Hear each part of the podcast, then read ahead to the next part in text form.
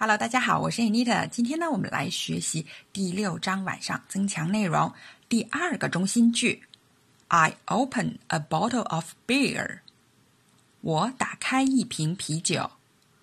I open a bottle of beer。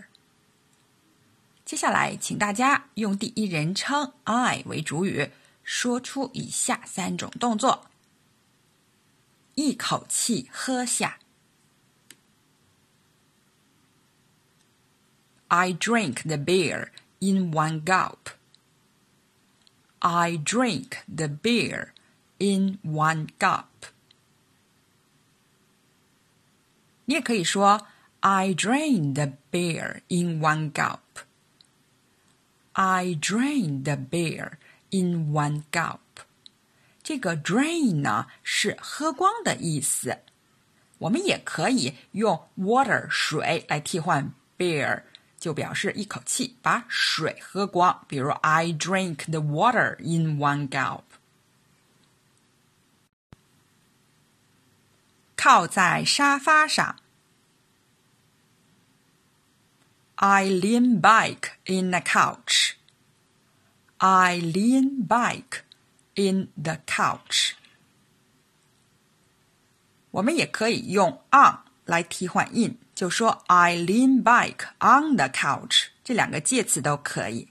lean back 呢，就是轻靠着什么什么。刷手机，I swipe my phone。I swipe my phone。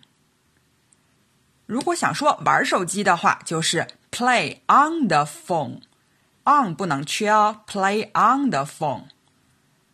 当然，我们也可以不玩手机，读晚报，read evening newspaper。下面，请大家说出以下三种心理活动：第一杯啤酒最好喝。Nothing can beat the taste of the first glass of beer. Nothing can beat the taste of the first glass of beer. 没有什么可以打败第一杯啤酒的味道。直接翻译是这样：beat 呢就是打败、战胜。那这句话也可以说：The first glass of beer always tastes the best. The first glass of beer always tastes the best。真希望女朋友也在这儿。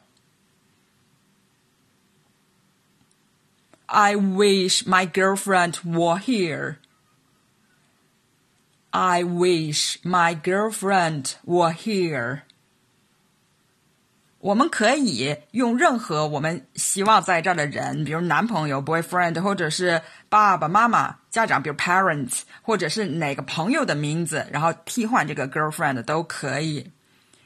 如果想表达只要他在这里，你就用 if only，可以说 if only my girlfriend were here now。只要他现在在这儿。今晚有什么电视节目？I wonder what's on television tonight. I wonder what's on television tonight. 好了，今天的内容就到这儿了，谢谢大家的收听。Thanks for your listening，我们下节课再见。